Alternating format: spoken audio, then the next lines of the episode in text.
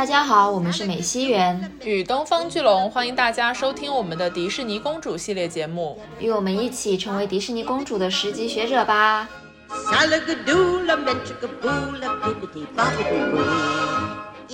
因为辛德瑞拉，她整个故事就是在讲说她是如何从一个底层阶级飞升到了贵族阶级嘛。但是就是这样的一个在还在底层阶级的灰姑娘，她底下还有一群比她更加底层的群体帮她做事。但是这一部分就是完全在电影里面没有任何的批判性的表达。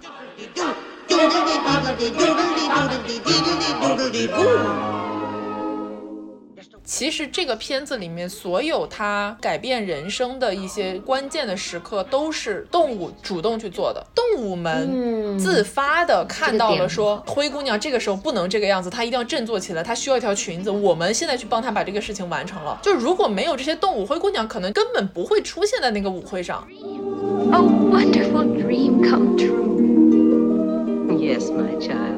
今天呢，是我们迪士尼公主系列的第三弹，我赢了，三，第三弹，就是，对我们前两期，第一期呢是讲小美人鱼嘛，然后第二期我们就讲到了一切的开始，那就是白雪公主，也是迪士尼第一部长篇动画。那我们今天要讲的这个公主呢，在影史上面，对于迪士尼来说，反正是很重要的啦。那她就是灰姑娘，因为灰姑娘呢，也算是迪士尼的另一个救星吧。哎，说的非常对，因为上次我们聊到白雪公主是一九三八年的大获成功的作品嘛，那么灰姑娘呢？当然，我们当时的翻译版本的名字是叫做《仙履奇缘》啊，就是鞋子。呃，这个《仙履奇缘》呢是在一九五零年上映的，在一九三八年到五零年之间，大家都知道世界上发生了很多的事情，主要就是在打仗嘛。因为这个二战爆发了之后呢，欧洲变成了战场，所以迪士尼就痛失了他们的欧洲票房，因为大家不可能再去看电影了呀。然后在这个十二年间，他们出产的动画电影包括了像《匹诺曹》《小鹿斑比》，虽然我们现在都知道很有名气，留下了很大的影响，但当时的票房都非常惨烈。那么就直接导致了到大概四七年左右的时候，迪士尼它就快破产了。对，那一九五零年上映的这个《仙女奇缘》（Cinderella） 呢，它上映之后就获得了巨大的商业上以及口碑上的这个成功。等于说是又拯救了一次迪士尼。从此以后呢，灰姑娘这三个字，当然英文里面是 Cinderella 了，就是这个词语在多少人的心中留下了不可磨灭的印记，以及影响了后面非常非常多。我认为文学上的创作，你不管这个文学是 是什么类型的，嗯嗯嗯，就因为你现在想想，灰姑娘这种，因为自己的生活非常的。处于困境当中，然后等待着一个王子，一个男的去拯救她，然后并且最后通过婚姻实现阶级跃升这件事情，就很霸道总裁爱上我，然后 后面很多的就是我们很多偶像剧也是这个套路嘛。对对对，灰姑娘变成了流行文化的一种现象。是你只要说到这个故事是灰姑娘的故事，大家都会迅速的明白这个故事的主要的内容讲的是什么。对，那我们今天呢，就大概会先从这个历史背景出发，就是当年灰姑娘是如何拯救的迪士尼，她是如何横空出世的。然后呢，会好好的吐槽一下一九五零年这个版本的《仙履奇缘》，因为有真的太多可以讲的了。之后我们可能会再聊到灰姑娘的其他的各个版本，你可能知道，也有可能完全不知道，其中包括像是中国、日本的灰姑娘，嗯，也有的，嗯，而且是比我们知道这个法国版或者说外国版的更早一些。然后最后可能当然就是会上升一下价值什么的，看着办吧。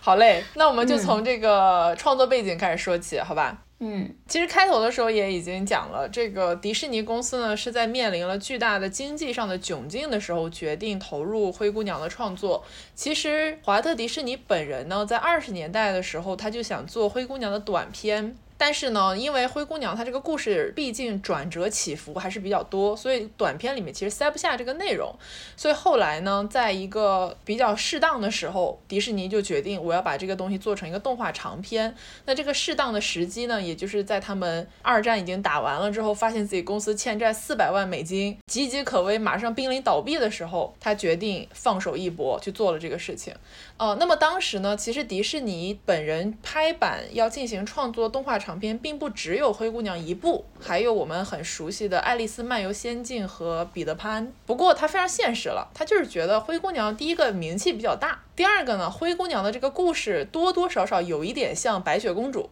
而白雪公主又在之前已经给他们带来了巨大的商业上的成功了，所以灰姑娘呢是排在了这个创作的第一要位的。但是同时，他也没有放弃这个现代人内卷的精神，他也扶持了《爱丽丝漫游仙境》的团队，让灰姑娘团队和爱丽丝团队彼此内卷，就是有一种我当然。我倒是想看看你们哪个团队能先把这个动画长片给我做出来。最后呢，是灰姑娘的团队，呃，些微的领先了一些。这也是为什么我们现在看到的是，先是灰姑娘上映，然后才是爱丽丝漫游仙境。那这个灰姑娘的故事在创作的过程中也迭代了很多次。包括一些元素要怎么设计，包括里面的动物要占比有多少，因为这个也是我们接下来会讨论到的一个很明显的元素，就是在《仙履奇缘》这部电影当中，动物元素是远远的超出了至少我自己的想象，他们的篇幅。嗯，但是不管怎么说，这个它最后一九五零年的二月十五号呢，就在北美上映了。上映了之后呢，票房上是巨大的成功。这个成功直接让他们离开了破产的危机，并且给了他们很多的钱去开启下一个阶段的新的项目。等于说是没有五零年的灰姑娘，迪士尼可能公司现在就已经不在了。包括大家都很熟悉的这个迪士尼乐园，也是因为灰姑娘赚了大钱才开始建的。好嘛，那我们就来看看这个一九五零年版本的《仙女奇缘》，它到底讲了个啥呢？相信故事情节大家应该都知道了吧？没有人不知道灰姑娘。对，那我们就不赘述了。但是我这次重新看的时候，发现有好多的点是我小时候看完全没有意识到的。嗯。因为我我已经不记得我上次什么时候看的这部电影了，等于说这次看有点像是重新重温了，就是像看一部新片一样的把它看掉了，然后发现哇哦，这里面的这种价值观也好啊，然后他对人物的刻画，他唱的歌等等的都很有自己的这个特点。哎，是的，是的，我感觉我应该就没看过这个动画片，是吧？我应该是纯粹从流行文化的那种口口相传、道听途说，或者小时候的童话书里面了解的灰姑娘的故事，包括它的很多元素的呈现。我也是看了这一部动画片，我才反应过来说，哦，都是从这里来的。而且这个一九五零年的版本跟我小的时候印象中的灰姑娘故事略微不太一样。就它是根据它采用的版本的区别不太一样，它这个里面用的是这个法国人谢尔贝洛写的那个《鹅妈妈故事集》的原作，我小的时候读的是格林童话的原作。哦，对对，我们到时候等会儿可以讲一下就格林童话的这个暗黑版本。哎，是的，是的。哦，我这次看印象最深刻的一点是它的那个主题曲。这部电影呢，它一开场的时候就是讲灰姑娘从梦中醒来，她被小鸟叫醒了。然后呢，小鸟就就说：“你看，又是美好的一天呐。”然后灰姑娘就在床上说：“对外面很漂亮，但是我的梦也很美好呀。”就是从这里开始，你就会发现哦，原来这部电影关于做梦和梦想这件事情是很重要的，就对整个电影传达的这个价值观来说，因为在灰姑娘就是洗漱过程中，然后她要开启自己新的一天嘛。在洗漱过程中，他就在唱一首歌，也就是本部电影的这个主题曲，歌名叫做《A Dream Is a Wish Your Heart Makes》。你的梦就是你心之所向之类的对之类的。对对对，这首歌主要的歌词就是在说，我们不要放弃梦想，你只要想了，它就会成真。不管怎么样，我还是想要想要有这样的一个梦啊。就之类的，就那一刻我就想着，哇，这个电影也太，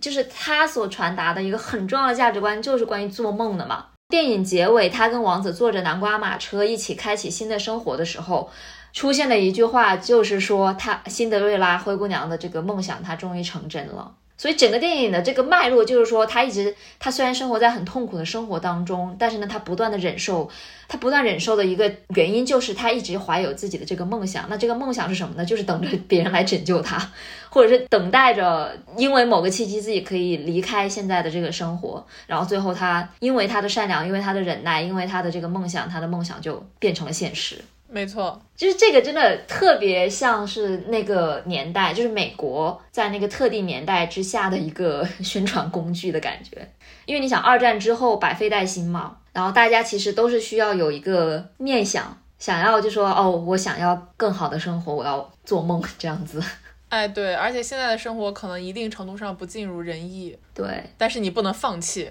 你不能放弃梦想，对，因为他那个歌词里面一直在唱 have faith，就是要有信念啊，对对对对，哦，是。然后我当时就在想，这个 faith 就这个信念指的是什么呢？就是是的，对，我觉得我们不是说我们反对梦想这件事情，而是说他的梦想是什么。哦，而且这其实也是卖了一个关子，因为一开头的时候，他不是在那边歌曲当中起床嘛，他就说有一个梦想，然后那个小鸟们就问他说：“你的梦想是什么呀？”灰姑娘就说：“我不会告诉你们我的梦想是什么的，因为说出来它就不会成真了，它就不灵了。”然后其实全篇到最后也没有给你一个超级明确的答案，说他的梦想具体是什么，但是他到最后就说：“我的梦想实现了。”所以你这个过程当中，这个梦想具体，比如说你是要有一个好的婚姻、好的归宿，还是说你要离开现在这个痛苦的、被虐待的、被剥削的生活，还是你想要追寻完美的爱情，对吧？他其实没有给你一个超级明确的答案。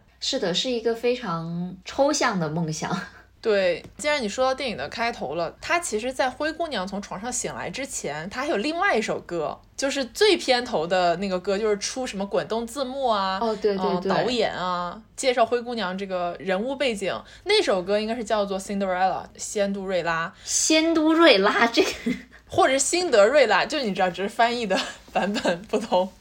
他当时就唱到了说，灰姑娘她的身世。在这个电影里面的设定是，他的母亲早亡。然后呢，他的父亲因为觉得女儿需要母爱，而再娶了新的夫人。这个夫人带着两个姐姐来到了家里，然后父亲就不幸的去世了。我觉得他在开头，我当时看到那个瞬间的时候，心里就想：好，你倒是很轻巧的解决了一个大问题嘛，就这个爹在哪？我们以前聊格林童话那期的时候，就花了很多时间抨击这个事情。所以这个动画片一上来就是说，这个父亲他虽然人很好，但他已经没了。所以他对于接下来灰姑娘所有的遭遇、所有的痛苦，他都没有办法帮助她，已经为这个男性角色想好了退路啊。对，因为我们小时候看的格林童话的那个版本不是这样的，格林童话的版本是这个爹他一直在，对，就是他目睹着辛德瑞拉被欺负，但是依旧没有任何的作为。他甚至好像是跟后妈，后妈是一后妈，后妈，今天的口瓢。就他好像是跟后妈是一伙儿的，没错没错，他那个格林童话版本那个爸爸可坏了，我们等下可以在格林童话那个地方也是去去展开。对，但是关于继母这件事情，我再说多一句，就是其实这个还蛮符合那个时代的。因为格林童话它参照的是一个意大利的版本，我记得，反正也是十七、十八世纪左右吧。就是说那个时候的欧洲，因为女性生育的风险非常大，就很多的女性是在生育过程中丧失了生命的。那等于说他们的小孩一出生就是没有了母亲，那这个父亲往往就会因此去再找一个另外一位妻子。那这个就变成了后妈嘛？这个继母呢，跟这个男的第一任的小孩之间的关系就会很微妙。不仅仅是说我们现在就是童话里面经常刻画的这样，就是因为他年轻貌美而嫉妒他什么的，而更多的是财产分配的问题。嗯，就是因为他的小孩，就是第一任妻子的小孩是肯定是有继承权的嘛，但是可能这个后妈她也需要，就说自己要有一定的这个继承权。反正就是因为这个事情会有一些这个摩擦之类的，也很现实的一些原因了。对对对对对。他在这个五零年版本一开头说，继母之所以对他很坏的一个原因，就是继母嫉妒他的美貌，这是第一点。第二点呢，就是想要保护自己的女儿，因为他自己的女儿虽然电影没有明说，但是你从人物形象的刻画上面能明显的看得出来，长得是不如辛德瑞拉漂亮的。也没有他聪明，也没有他这样曼妙的歌喉，所以呢，这个 继母就有一点像是说要通过打压辛德瑞拉来让自己的女儿有一个地位的保障。嗯，但是不管怎么说吧，故事就会来到我们大家都非常熟悉的辛德瑞拉非常悲惨的在这个家庭里面被虐待的的部分。她每天要做大量的家务，而且很多家务是不必要的，是为了折磨她而发明出来的。是的，但是说真的，看她做家务的时候，因为我在重看这部电影的时候，刚好在洗衣服，哦，我就觉得自己好可怜，我就是这个辛德瑞拉，有好多好多的衣服要洗，好多好多的家务要做，对，就很好笑。嗯，是的，那接下来就是非常熟悉的剧情，也就是这个王子从外地归来，要开一个这样的舞会。然后这个电影里面呢，就是这个舞会开启的这个契机哈，并不是这个王子想要挑选媳妇儿，而是他的老爹这个老国王想要抱孙子。对我当时看到那的时候，觉得你也太 现代人就这个老国王真的就是催婚的家长的那种感觉，你知道吗？他就不停的说，哦，我已经年纪大了，我真的好想要抱，就是小孩儿，我想听着他们在地上噼嗒噼嗒的声音。没错，然后呢，他就是有着特别死板的那种爱情观，就是他想要把全世界就全国的女子都招过来。他说，王子总会有一个感兴趣的吧？他只要感兴趣，他只要表示了一点点的兴趣之后，我们就华尔兹拉起来，灯光亮起来，然后给他们造营造一个非常浪漫的现场，让他们跳舞什么的，非常的 就是相亲啊，在现在来看就是相亲啊，一对多的相亲啊。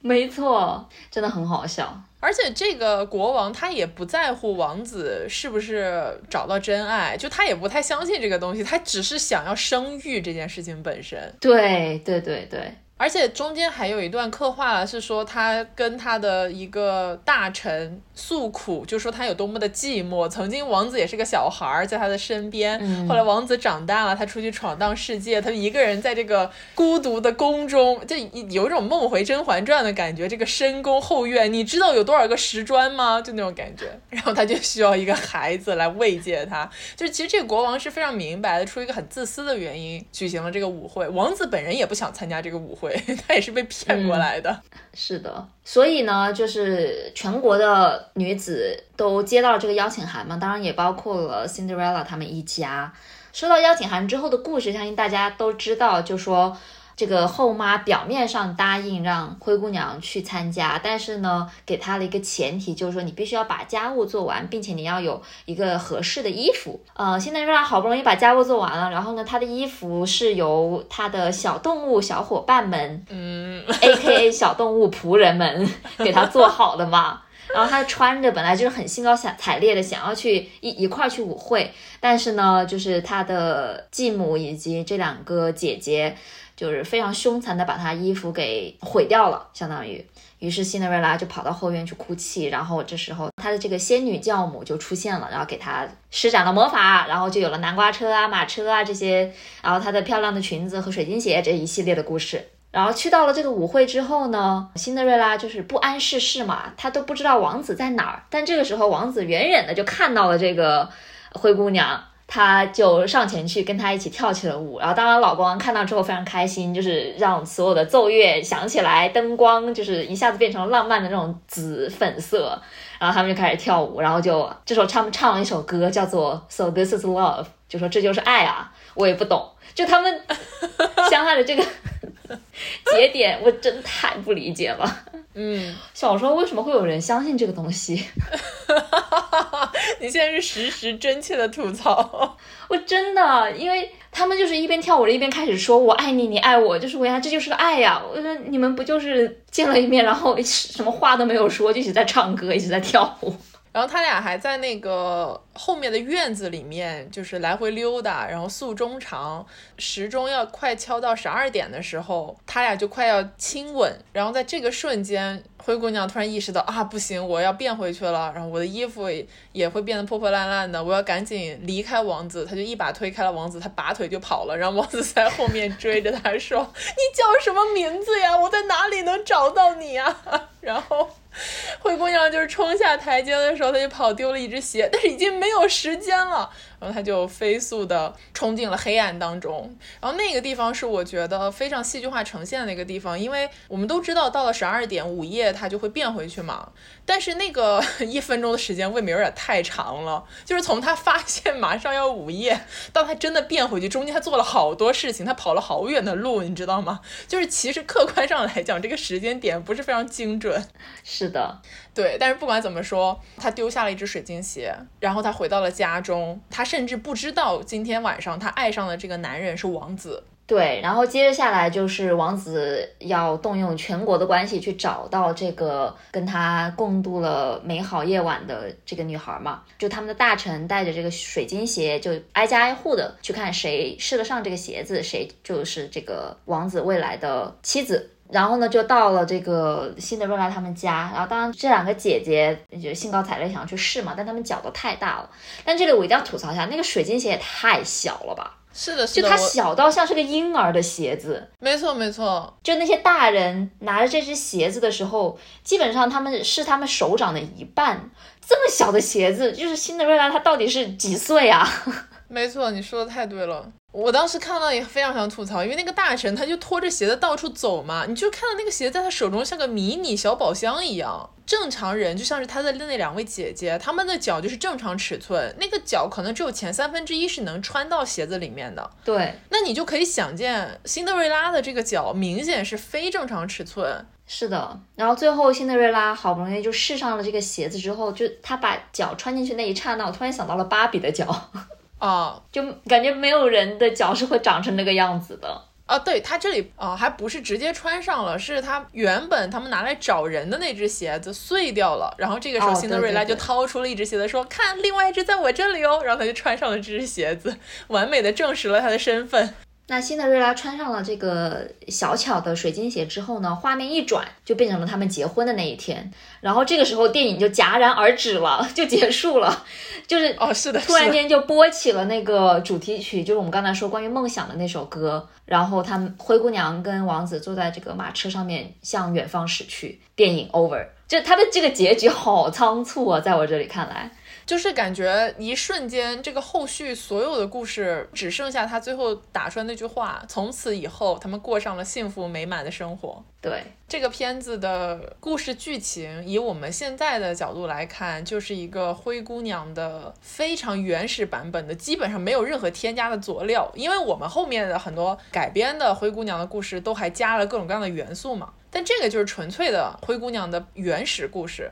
但其实听也知道，就它的故事剧情是撑不起七十多分钟的电影的。嗯，那它这个电影里面是怎么处理的？就是它在七十四分钟的电影片长里面添加了至少一半的动物情节。嗯，这也就是为什么我看这个电影的时候我非常困惑的一个点，因为我很难判断我究竟是在看《仙履奇缘》还是在看《猫和老鼠》。我当时也有这种感受，但说真的哦，因为有这些动物元素的加入，让我觉得这个电影变得好看了一些。如果它是单纯讲公主和王子的这个故事线，我真的就看不下去。就动物的那个部分，你就会觉得哇，这些小动物好鲜活呀，它们好可爱。但是与此同时，你就会觉得这些动物好可怜。我跟你说，我看这个电影，看动物的部分，我超生气。就这个电影看得我怒火中烧，因为它里面动物大反派是一只猫。哦，就是它是完全丑化了这只猫的形象。虽然它有很多的象征意义是没错了，但是也有一点太刻板、太夸张了。这是猫猫奴的愤怒，真的是愤怒！我跟你说，爱猫人士的愤怒，因为它基本就是那些小老鼠们以两只老鼠为首，一个是 Jack，一个是 Gus，是属于灰姑娘阵营的主力队员。然后这个猫就是代表着他的继母和两个姐姐的这种邪恶的又有点愚蠢的反派。是的。那我觉得我们就应该开始梳理一下这个动物之间的关系，就是动物是怎么出场的，然后为什么动物有的时候让我不适，应该也有瞬间让你不适。有的，有的，就是刚开头的时候嘛，我们就说，刚才不是说到，就是是两只小鸟把灰姑娘给唤醒的，把它唤醒之后呢，就有很多其他的小动物，主要是小老鼠就出现了。我觉得用小老鼠的原因就是在于它们跟灰姑娘一样，都是属于怎么说，在就阶层比较低下的这个群体。嗯，那这些小老鼠和这个小鸟，特别是小老鼠吧，它们穿的衣服就特别像是仆人穿的衣服。然后这些小动物呢，就是在辛德瑞拉起床的过程中给它。铺床啦，然后给他把衣服叼到椅子上面放好，然后再给他缝补几针。完了，小鸟还要拎着沉重的这个吸了水的海绵，飞到辛德瑞拉的头上给他淋浴。就是有一种，我当时看见说这些小动物好可爱，但是他们真的就不是仆人吗？是的，就是在给他干活呀。虽然是好像很开心的在干着活，但他们依旧是做着非常繁重的这个劳务。就那一刻，你会觉得很，就我会觉得有点讽刺，因为辛德瑞拉她整个故事就是在讲说她是如何从一个底层阶级一下子飞升到了贵族阶级嘛。但是就是这样的一个在还在底层阶级的灰姑娘，她也有她底下还有一群比她更加底层的群体帮她做事。但是这一部分就是完全在电影里面没有任何的这个批判性的表达。哎，我百分之百同意。看这一部电影会让我比看白雪公主的时候甚至更加困惑，因为白雪公主她至少有一个部分是说啊，白雪公主怎么样来到了森林，她跟这些小动物们之间搞好关系，互相打配合的这种感觉。但是灰姑娘是她出场的原始设定就已经跟这些小动物们是非常好的朋友了，你能够看得出来，他们之间互帮互助的情节主要体现在灰姑娘帮这些小老鼠、小鸟们做衣服和喂早餐，就喂吃的。对，还有喂早餐，就是这两个。部分，然后而且是在非常开头的时候展现的，到后面基本上没有任何他为这些动物们做了什么的情节，就一直是这个动物群体在帮助他去实现他的梦想。而且刚刚你说到较早的那个部分，真的让我魂穿《甄嬛传》，就很像是那种就是后宫嫔妃，她们起床了之后，她们身边的那些侍女就说：“小主来帮您穿衣，然后帮您洗漱”，就那种感觉，你知道吗？就是在伺候她，你知道？是的，反正就很微妙吧。是的，是的，然后就来到了这个片子花了重笔墨描写的一个动物主角，叫做 Gus 这个小老鼠，它是一个新出场的，最开始被困在了捕鼠器里面的胖胖的小老鼠。嗯，他很害怕，然后呢，老鼠的小头目叫做 Jack，他就是告诉他说没有关系，辛德瑞拉是一个很好的姑娘，不要害怕，跟我们一起玩吧。然后辛德瑞拉就给这个小老鼠 Gus 取了名字，给他穿上了属于他的衣服。那个取名字的地方我真的要吐槽一下，就是他给他取了一个大名，然后才有了 Gus 这个小名。他给他取的大名叫做 Octavius，哦，这是乌大维的名字。对，但是这个名字跟 Gus 有什么关系？我也不知道。我当时非常震惊，就是说你取名字取的也有点太大了吧？就是为什么呀？可能是要展现他是有学识的人吧？也行啊，但是就是你会觉得很微妙这个事情。这估计是乌大维被黑的最惨的一次。我真的不能理解，而且这个小老鼠长得跟他也并没有任何相似的地方。对，然后接下来就是这个 Gus，他怎么有点像融入集体？他怎么跟这只大反派的猫，这只猫甚至叫做路西法斗智斗勇？我真的特别无语，因为这只猫在电影里面它真的好命啊，它好坏啊。对，一只大肥猫，但是又有点蠢蠢的，啊，又很笨，就是会被这些老鼠玩弄于股掌之中。因为中间他们在就是互相追逐的那一段，真的很像猫和老鼠，就有很多情节，甚至是就比如说这只猫它被吸引到，就是撞到一个很小的洞里面去，然后它它把鼻子拔出来之后，那个鼻子的形状就是洞的形状，就这种非常猫和老鼠的情节。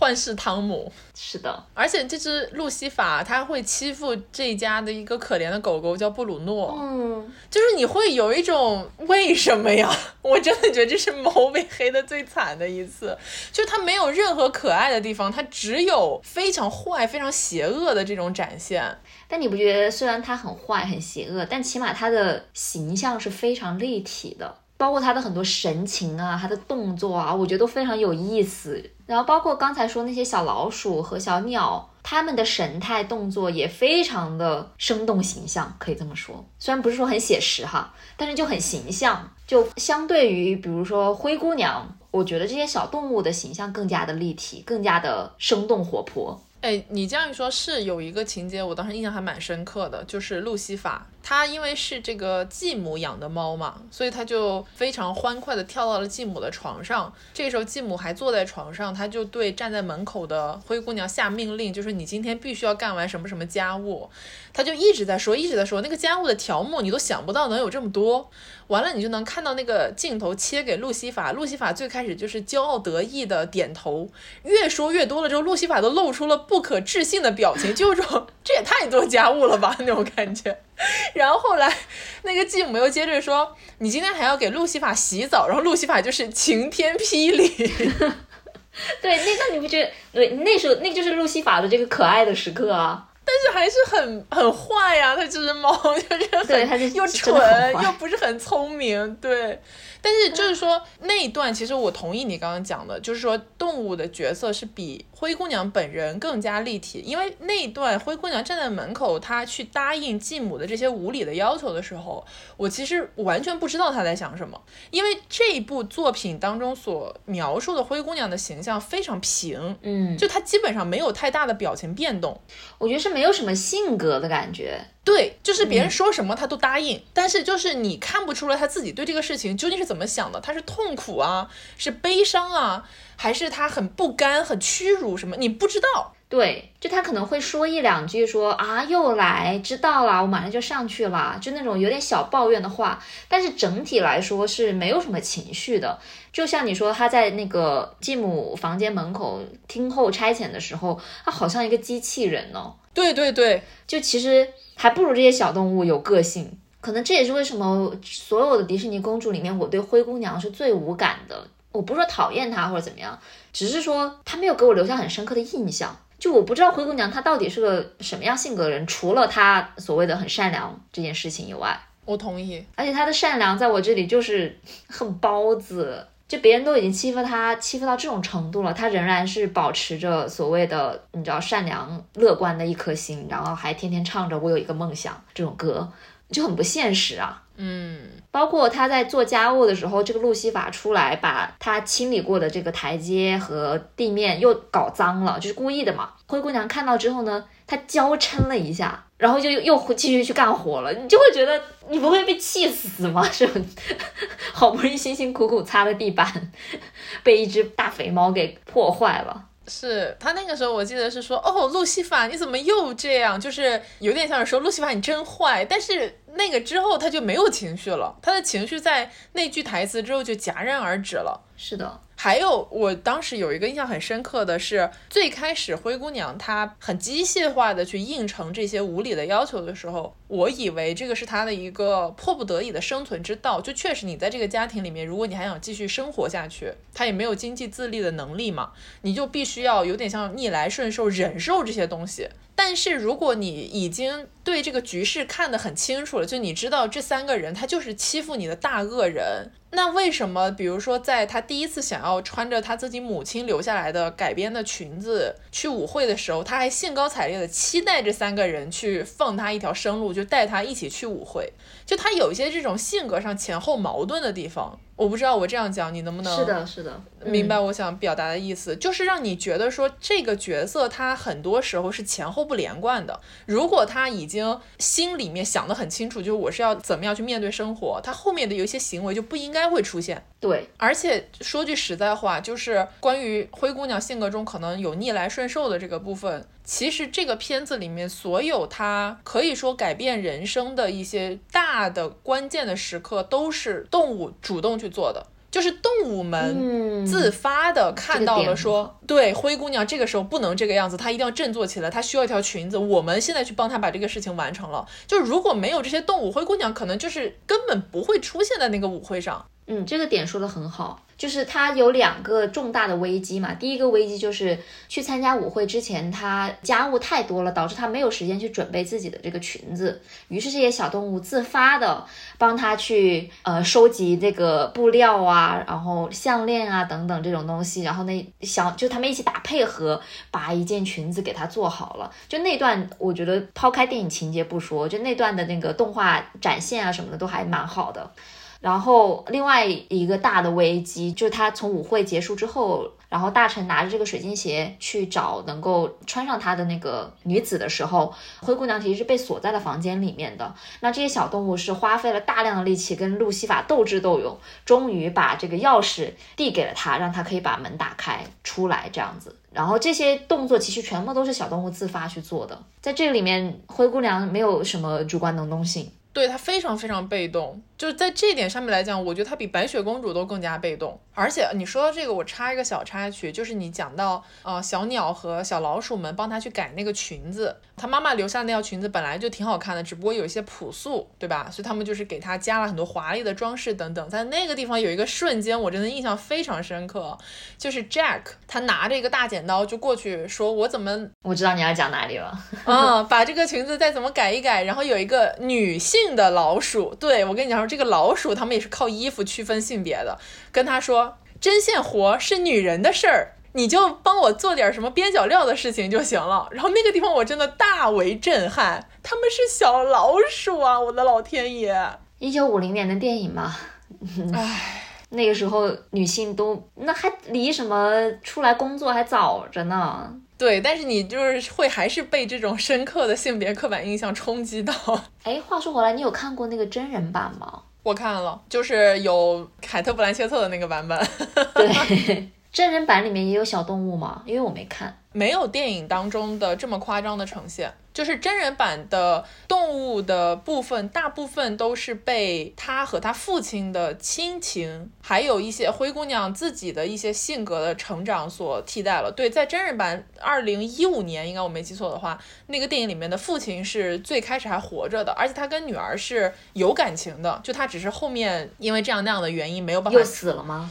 他是死了还是失踪了？我不是非常确定，但反正就是故事剧情开展的时候，他已经不在这个地方了。他是出去旅行，然后就没有回来这样。但是他们这个父女亲情是有的，而且在那个片子里面，对继母的这个动机的交代也会稍微比动画片要更嗯现代化一些吧。就他有一些细节的镜头在告诉你说，这个凯特·布兰切特所饰演的继母，她虽然坏。但是他本身也是一个对感情、对这种家庭有一定的期许和渴望的这么一个角色。然后他是发现了跟他再婚的这个男人，他忘不了自己原配的已经过世的妻子，等等等等。然后后面有些后续的剧情的发展。而且那部电影是当时从上映开始到后来就一直有人在讲，其实你根本没办法看灰姑娘，你就是一直在看这个寂寞。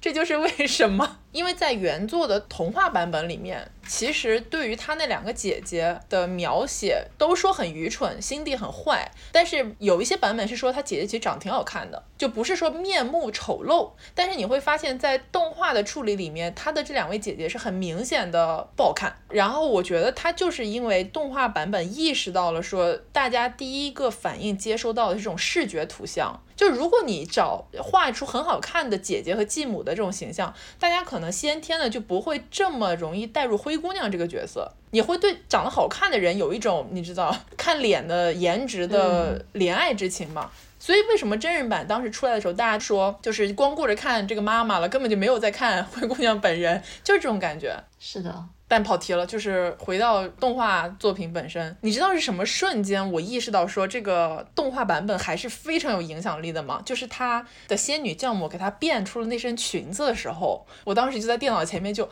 我见过这个裙子。对啊，这是他经典的裙子啊。对，但是在那之前我不会想到这个形象嘛。而且他当时唱的那首歌也很著名。哔不哩吧不哩不啊！对，就你你能发出来就好，因为我是发不出来这个音的，就是我只能非常慢。因为我觉得这个都很可爱了。是的，是的，这个我当时练了好几遍，我都说不出来。哔不哩吧不哩不，绕口令，我跟你讲，绕口令真的。然后这就是我当时的另外一个疑惑：为什么十二点的时候他的鞋子没有变回去？哦，是的，我也是这么想的。这个就纯粹是剧情需要了。唉。哦，还有一点就是，其实我们老说就是水晶鞋，水晶鞋，但它其实是玻璃鞋，准确来说，对，glass 嘛。嗯，OK，那讲完了动画电影，我们觉得可以稍微带一下灰姑娘的其他的版本，因为就是我做了一点点 research 之后发现啊，原来灰姑娘有这么多的版本，而且是在不同的时代、不同的国家文化背景下都有类似的故事，就会让我很好奇这个故事它到底有没有一个单一的起源，还是说它可能就是在不同的地方跨越时间、跨越地域的出现了非常类似的故事。嗯，就我们这个迪士尼版本，刚才也提到了，它所采用的这个版本是非常经典的一个十七世纪的法国，呃，由夏尔贝洛所收集编写的《鹅妈妈故事集》里面的灰姑娘的版本。那这个版本里面第一次出现了像是什么仙女教母的形象。还有南瓜车、水晶鞋，全部都是这个版本出来的。嗯，就是其他版本没有。对，因为在这个版本之前，我是记得还有一个意大利的版本，那里面的话是没有魔法这条线的，而且那个版本可能会更黑暗一点。后面我们知道，就是十九世纪格林童话，格林兄弟他们所编著的这个格林童话里面的灰姑娘是基于意大利的这个版本，而不是法国的这个版本。所以他们的那个故事版本是更加暗黑一点的，比如说我们刚刚也提到，就是他那个父亲其实是没有过世，他一直都在，而且对灰姑娘也非常的不好。然后另外一个很让人肉疼的一个情节，就是那两个姐姐在试穿水晶鞋的时候，因为脚伸不进去，一个是割掉了自己的脚趾，另外一个是割掉了自己的脚腕，就是为了要穿进这个非常小巧的鞋子。我为此还特地去回看了一下格林童话。大为震撼，因为他最后是先姐姐 A 试穿嘛。姐姐 A 穿进去了，然后王子就买账了，他俩就坐着马车，结果那个马车夫跟王子说：“天哪，他的鞋里一直有血流出来。”然后王子才发现，哦，不对，这个是假的。然后又回去试穿姐姐 B，姐姐 B 割了脚跟嘛，然后他也穿进去了，然后又是车夫发现的，他一他血流出来了，然后王子才发现，就你就觉得这个王子特别愚蠢。而且说句实在话，如果一个水晶鞋，第一个人已经穿的鲜血淋漓了，第二个人。人他鲜血淋漓，你还怎么判断究竟是他的血还是前面那个人的血啊？就他有很多这种细节的问题，让我非常抓狂。我看的那个版本是小鸟告诉他的，那个版本里面是有小鸟在的。然后辛德瑞拉她获得魔法的源泉，并不是说一个呃仙女教母，而是她在那个母亲的墓上种了一棵树。然后这棵树给他带来了这个魔力，然后这个树旁边又有很多小鸟嘛，所以是这么的一个关系。这些鸟最后可残暴了，他们对这些鸟最后把那两个姐姐的眼睛都给啄瞎了。是啊。而且在这个版本里面，灰姑娘跟王子是约会了三次，三个夜晚。然后前两个夜晚，灰姑娘都跑回家了，就是迅速的藏了起来。第三个夜晚的时候，王子是使用了小巧思，在那个路上铺了沥青，才把他那个鞋给粘住的。对对对。我小的时候记得就是这个版本，我就记得最后是有人割了脚，然后有人是那个鞋是被粘住的，而不是跑丢了。嗯，哦，而且这个就是他那个父亲形象的处理嘛。最后王子带着鞋来到他家的时候，他父亲就说：“我们家只有两个女儿。”然后后面发现还有第三个的时候，父亲就是说：“但是我这个女儿很愚笨，很没有见过世面，她一定会脏了您的眼睛，就之类这种，你就很难相信这是一个她的亲生父亲说出来的话。”对。但是不管怎么说，这个灰姑娘的不同版本的故事有一个，嗯，现在流传比较倾向性的源头的说法吧，就是很多人因为这个出现的时间比较早。然后认为这个可能是西方世界当中灰姑娘故事的缘起是来自希腊人，就是希腊有一个非常著名的地理学家、历史学家叫做斯特拉波，他在公元前一世纪的时候呢写了一本书叫做《地理志》，里面记录了一个故事，讲的是一个希腊少女，她在洗澡，洗澡的时候呢，她这个有一只鹰，它就飞过来把她的鞋给叼走了，然后一路飞到了埃及，飞到埃及之后呢，有个埃及法老就捡到了这只鞋，就。发现这个鞋非常的精巧，他就想要找到鞋的主人，然后又一系列的故事，他们俩最后就相遇了。这个希腊少女就跟这个埃及法老结婚了，是这么一个故事。然后，因为它这个故事出现的时间很早嘛，所以很多人呃西方人都认为是故事的缘起可能是这个埃及版本。对，然后另外一个说法也不是说是起源了，但是是一个比较早期的故事，是中国唐朝的时候。有一个人叫做段成式，他是一个特别喜欢跟很多波斯商人，就是外来商人聊天侃大天的人。然后呢，他聊天的过程中，可能就听取了很多的故事，当然也有可能这是他自己编的，反正就写了一本书，叫做《酉阳杂俎》。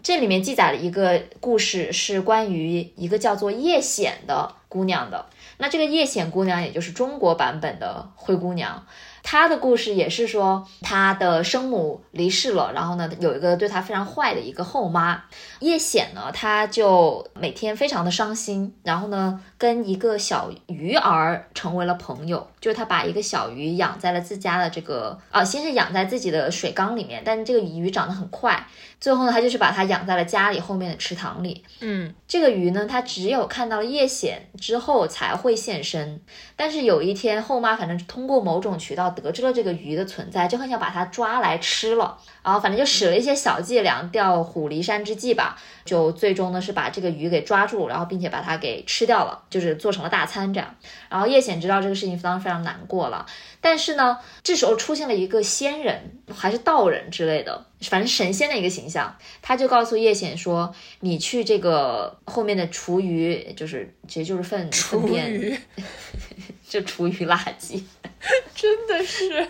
把这个鱼骨头给我捡出来。对，这个新人就告诉他说，这个鱼骨头是有魔力的，有仙力的。你只要对它许愿，你的愿望都会成真。嗯，那叶显呢，就是把这个鱼骨头给挑了出来，并且他真的是有仙术法力在的。然后有一天呢，就是也是过节嘛，后妈带着她的女儿、孩子，他们就想出去玩，但是不让叶显去。那叶显就非常想出去，所以呢，他就对这个鱼骨头许下了愿望，想要有一套漂亮的衣服，并且能够出去。于是他就得到了这几样东西，其中包括一双金旅鞋，它不是玻璃鞋，它是金旅，而这双鞋子是属于走路、跑步都不会有什么声响的，就是说它特别轻巧嘛。嗯。然后呢，在出去玩的过程中呢，好像是被后妈发现了，所以他不得已就赶紧得跑回家。跑的过程中呢，就落下了一只这个金缕鞋。这只金缕鞋最后被一个商人捡到了，然后呢，卖到了非常遥远的一个国度，而且是卖给了当时的就那个国家的国王。国王收到了这个鞋子之后呢，就觉得啊，它太漂亮了，太神奇了，这个鞋子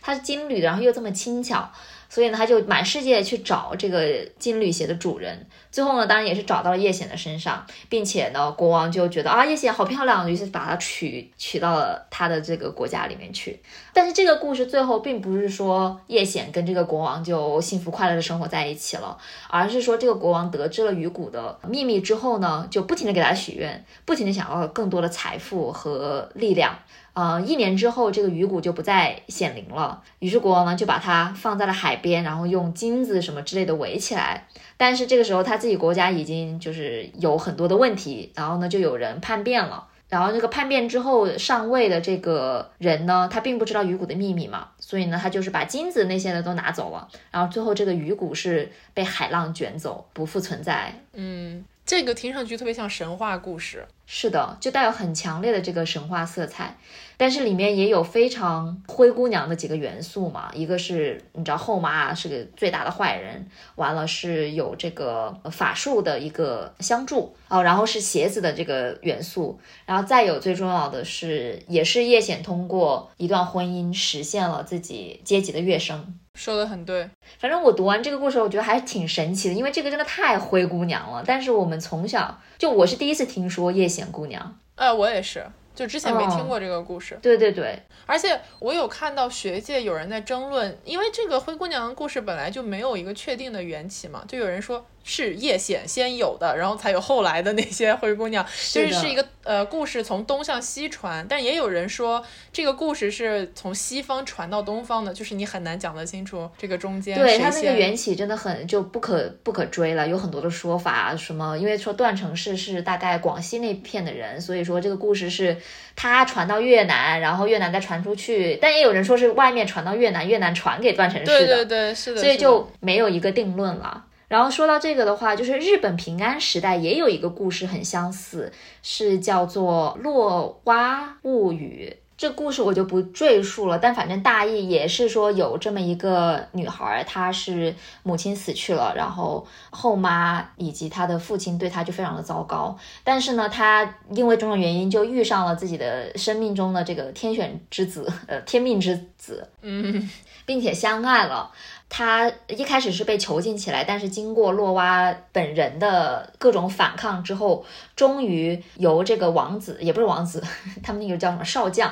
把他救出来，然后呢，带着他离开了原生家庭，然后过上了幸福快乐的生活。就是他的这个核心还是在于洛娃，一个非常悲惨的女子，通过婚姻逃离了原本的家庭，而过上了更好的生活。是的，是的。对，我觉得，所以其实听，包括我们自己在看很多这些不同的版本的时候，会意识到的一个地方是，这些故事虽然情节都有出入，但它是一个通用的模板，对，通用的模型，就这样说。然后我正好看到有人分析、提炼、总结了一下这个通用原型的几个框架吧，基本上它都是从失去母亲开始的。而且这个失去母亲，就意味着他失去了这个家庭当中最后的依靠。这个家庭当中的坏人，因为恶势力就是来自家庭内部。有一些故事是继母，有一些故事只是他的同胞姐妹。也有一些故事就是亲生父亲，而且有些故事里面的亲生父亲就是想要对这个灰姑娘的女儿图谋不轨，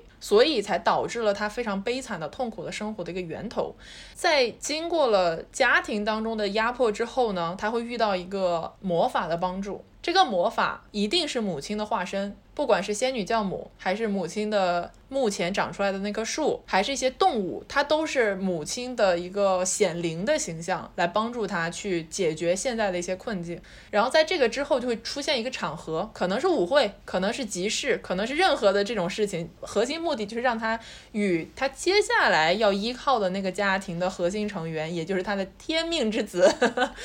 这个高贵的王子也好，或者是别的一个什么人也好，去相遇的一个。过程，在这个过程中一定会留下一个定情信物，可能是鞋，可能是戒指，还有说是什么大项链的，反正都有，就是一定有一个东西是他们在未表明身份之前可以拿来相认的。最后就是靠这个定情信物，两个人最终揭晓身份，终成眷属。所以就是不管跨越什么样的地理和历史的背景，这个故事的套路框架是没有变化的。嗯，也就是一个灰姑娘的模板。但是说到这，我就顺便就说一下灰姑娘为啥是 Cinderella。其实这个也是我之前并不知道的。嗯嗯嗯嗯，名字是吧？对对，名字为什么是仙仙杜瑞拉或者是辛德瑞拉？就是这个名字，我以为它只是一个名字，但其实这个名字是应该最早来源于《鹅妈妈故事集》，就是它是一个法语，这个法语不会读啊，所以我就不读了，就不自取其辱了。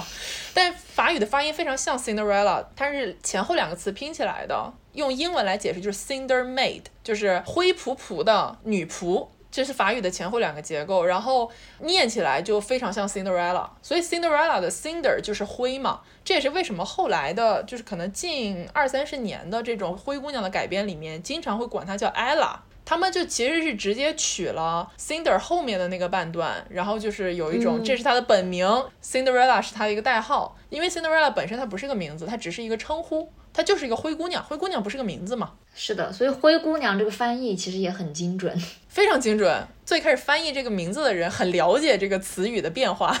对，但是不管怎么说，这个框架我们都能看到它是个从下而上的发展嘛。呃，虽然现在很多人会说啦，其实灰姑娘也不是真的灰姑娘，她家毕竟怎么说也是一个富商，是住在那种大房子里面的，对吧？是，呃，不是真正的说非常平民的存在，但是她仍然是从一个可能普通一点的中产阶级的这种女孩，而且是受到压迫的这样一个状态，变成了公主。王子的妻子，所以这个阶级的跨越也是为什么我们现在说到灰姑娘都知道这是一个贫穷的少女遇到了富家的少爷的故事，或者反过来灰姑娘、灰王子也是一样的这种套路。对对对，嗯，这样说我想到一个是什么剧是反向的，突然忘了，还蛮有名的。你这样说，我只能想到王子变青蛙，不好意思之类的。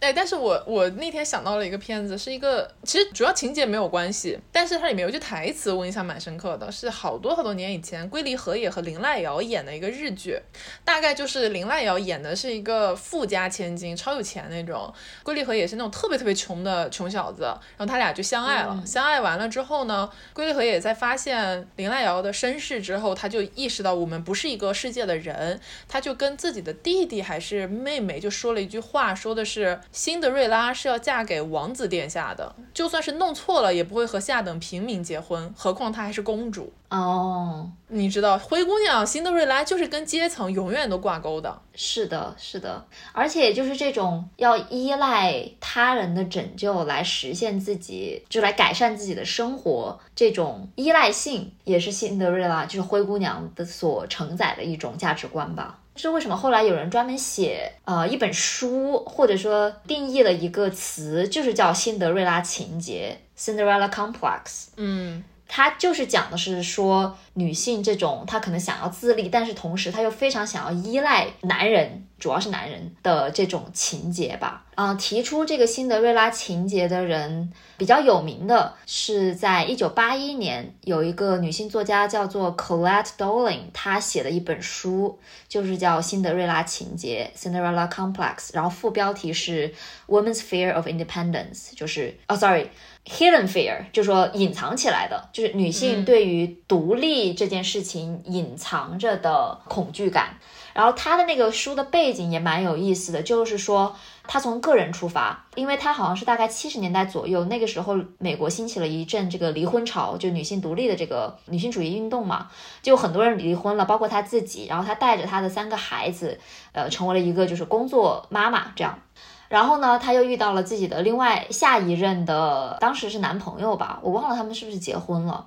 但反正是遇到了一个另外的一位伴侣。然后呢，她跟这个伴侣呢就搬离了纽约，到了一个你知道乡村 suburb 的一个地方。嗯，然后呢，她就逐渐的发现说自己，就她以前还是会努力的去工作，然后去呃承担就是家庭的这个很多的责任嘛。但是呢，他自从跟这个新的伴侣搬到了一个乡下之后呢，他就越来越变成了原来的这种家庭主妇的一个形象了。就他不再去想要努力的去工作，然后呢，他更多的时间是留在家里，并且他的社交圈也不像以前那么的广了。然后呢，她就意识到说，OK，自己其实好像是在潜意识当中还是变成了那个依赖男人的女人。然后他意识到这件事情的时候呢，他就觉得大受启发、大受震撼，就写了这样的一本书，是专门讲辛德瑞拉情节的。就是这种形容的是，主要是两个阶段的女性。第一个阶段是青春期的女性，就是这个阶段的女性呢，她们既渴望独立自立的生活，经济独立。同时呢，他们又很舍不得自己家里面这种非常舒适、安全的环境，嗯，然后呢，让他们忍不住的想要去依赖别人来获得更好的生活。然后另外一个时期呢，就是像他这样的，就是刚刚离过婚，但是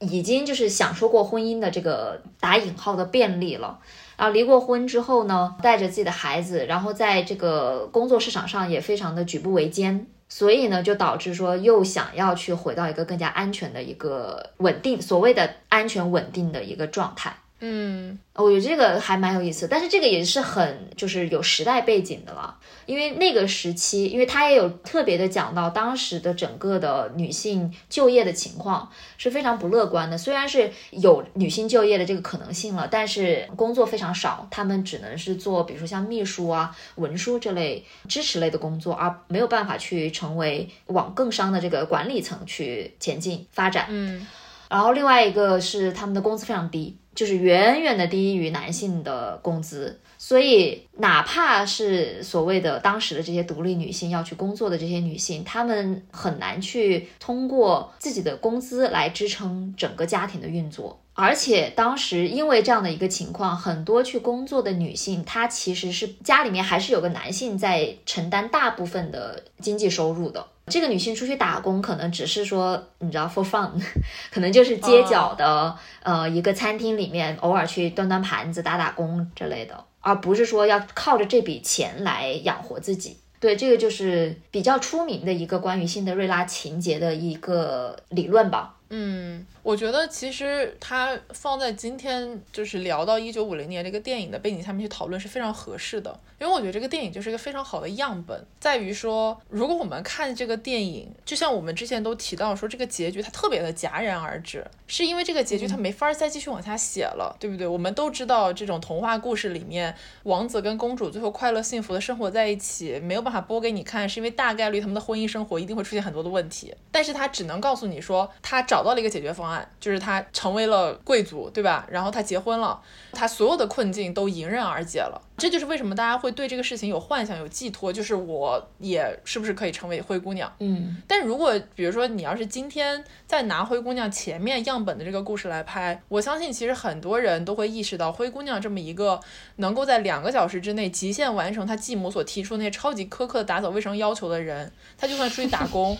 他也能够养活自己，就你明白我的意思吧？他是因为跟一个时代局限性有关系，然后他的着重点就是在于那个年代只有这一条解决你的经济困扰的方法，就是嫁人。但现在不一样了，对。但是我觉得他提出的这个困境是真实存在的，就是这个情节为什么很多人会遇到这个困扰，就是跟整个时代宣传的东西是有关系的。是的，是它有非常强的这个时代局限性，但是我也觉得可以以此为戒吧，因为哪怕放到今天，女性的就业情况、工作环境还是不如男性，女性上升的可能性还是比男性要少，女性在职场上受到了歧视还是会比男性要多很多，工资福利等等的也会低一些。是的，是的，是的，所以在这样的情况下，其实辛德瑞拉情节它可能还是会存在在一些人的心中。但这个当然是由社会环境、大环境造成的，尤其着重强调依赖婚姻。对对对，而且是依赖他人的这种，因为辛德瑞拉情节，它其实也不是一个心理学上面的专有名词，它只是一个，我觉得更多是一个文化上的一个概念，但是它会导致很多心理上的一些现象，比如说过于依赖他人，然后没有主见、不自信、缺乏自信等等的。对，不过话说回那个辛德瑞拉情节刚刚出场的，就是这个词本身哈，我读到一个是说这个词其实更早的被人提出来是我们龙总的 One Pick 作家 阿加莎克里斯蒂阿加莎的一本小说里面，是一九五五年的一本小说。没错，来话筒交给你。来话筒交给我。这本小说的英文名叫 Hickory Dickory Dock 啊，它的中文太难念了。对，它是取了一个那种打油诗、童谣之类的这种背景，但是它这个翻译成中文的书名有两个版本，第一个是叫《外国学生宿舍谋杀案》。第二个翻译版本叫《山核桃大街谋杀案》，这都没差，因为这个外国学生宿舍它就在山核桃大街上，它只是看你用什么地址来翻译而已。这个我特地为了这期节目回去看了一下这本书里面出现灰姑娘辛德瑞拉情节的这个部分，非常有趣。它是这样的。这本书的案件呢，就是讲说这个外国学生宿舍里面开始出现了一些丢失物件的现象。这些丢的东西都是小东西，比如说口红啦、大家的作业啦，或者说墨水啊。当然，中间还丢失了一只非常华丽的舞鞋的其中一只。啊，然后还有些什么听诊器啊，别的乱七八糟的这些东西很多。完了之后，这个宿舍的舍管他就觉得很困惑，他就找了我们的大侦探波洛来帮他解决这个问题。波洛来了之后呢，他就意识到这个事情可能会有一些更深层的原因在里面，但是他决定先引蛇出洞一下，所以他就在这个外国学生宿舍里面对着这些学生们就是说：“我要报警了。”完了之后呢，就有一个男学生，他是学心理学、精神分析这个方面的取向，然后他就非常严肃的来跟波洛说说，你知道有一个东西叫做新的瑞拉情节吗？他说，我觉得你太小题大做了，就是你不应该报警，不管是谁做了盗窃的这些事情。这个犯人肯定他就是有这个辛德瑞拉情节，他就是要通过这种小偷小摸，他要通过偷别人的华丽的舞鞋来实现自己的一种幻想。然后呢，波洛就是那种非常会看人下菜碟的类型，他就是面对这个比较自傲的学生的时候，他就是嗯，你说我听着，我学习学习那种感觉。然后他就问这个学生说：“那你心中有没有怀疑的人选？”然后他们就指向了一个性格比较内向、比较羞涩的一个女孩子。这个女孩子呢，她自己也来到这个房间，认领说是我偷的东西，但不是全都是我偷的，舞鞋呀、口红啊这些是我偷的。然后我偷这些东西是因为我就是控制不住自己，我有一种很强烈的这个欲望驱使着我去做这些事情。这个时候呢，那个学心理学的男学生他就非常怜爱这个女孩嘛，他就觉得说，哎呀，我知道，我明白你的意思，你接下来给我详细讲讲你的原生家庭怎么样？我知道你的这个你的这个情节一定有背后的原因。然后他就非常怜爱的护送着这个女孩就出去了。完了之后呢，那个波洛就跟社管他们两个人在那儿聊天嘛，社管就说：“你真的相信他说的那些话吗？”波洛说：“我觉得这个女孩她根本就没有什么所谓的辛德瑞拉情节。这个女孩她就是非常喜欢这个学心理学的男生，她知道这个学心理学的男生根本不会在意生活中的正常人，她就得搞出点什么让他能够引起关注的这种现象或者是这种心理行为来，有点是引他上钩这个意思，你知道吧？”嗯，然后包括社管就是说，我知道这个女孩她的家庭其实挺幸福的。波洛就说，对这种事情她就不会跟那个男生说，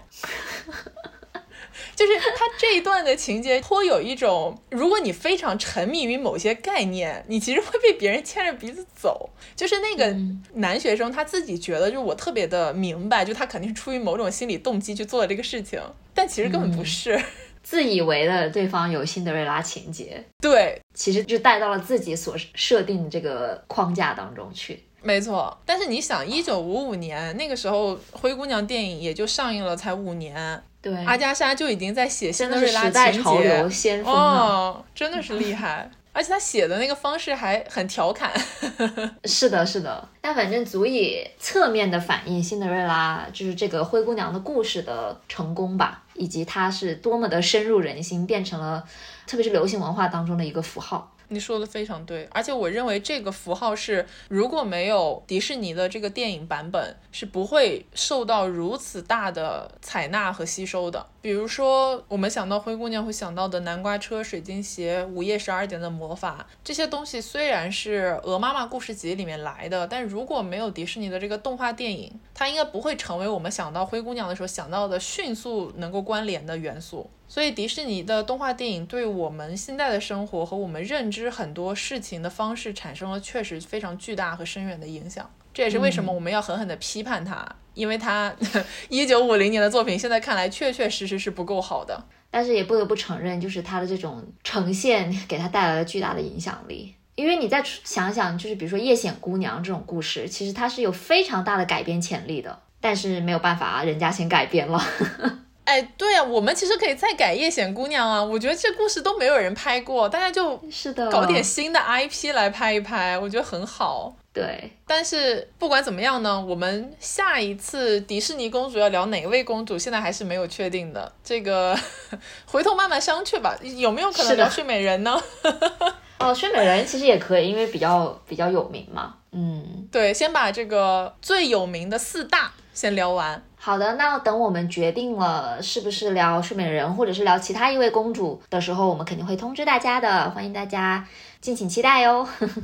好的，那我们今天的节目就暂时告一段落啦。如果大家喜欢我们的节目，欢迎在各大平台订阅收听，嗯，也可以在爱发电平台给我们打赏，成为我们的赛博赞助人。链接的话就是贴在我们的 show notes 里面，也可以在爱发电平台上面搜索袁宇龙哦。另外，小宇宙也开通了这个打赏功能，大家的每一份支持都是我们更新的动力哦。对的啊，如果大家想要加入我们的听友群，方法也很简单，就是在微信公众号袁宇龙后台回复“听友群”三个字，就可以获得加群小助手的二维码啦。另外呢，我们前段时间吧开通了小红书，虽然更新的不是很频繁，但是偶尔也会出现的，给大家分享一下我们最近发生的，比如说看过的剧啦、看过的秀啦、想要推荐的案例的一些东西啦，欢迎大家上去关注我们。没错，那我们就下期再见，拜拜。好的，拜拜。A dream is a wish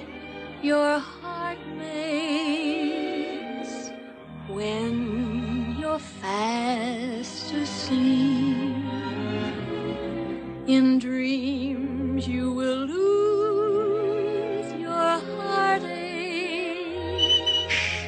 Whatever you wish for, you keep. Have faith in your dreams, and someday your rainbow will come smiling through. No matter how your heart is grieving, if you keep on believing the dream that you weave.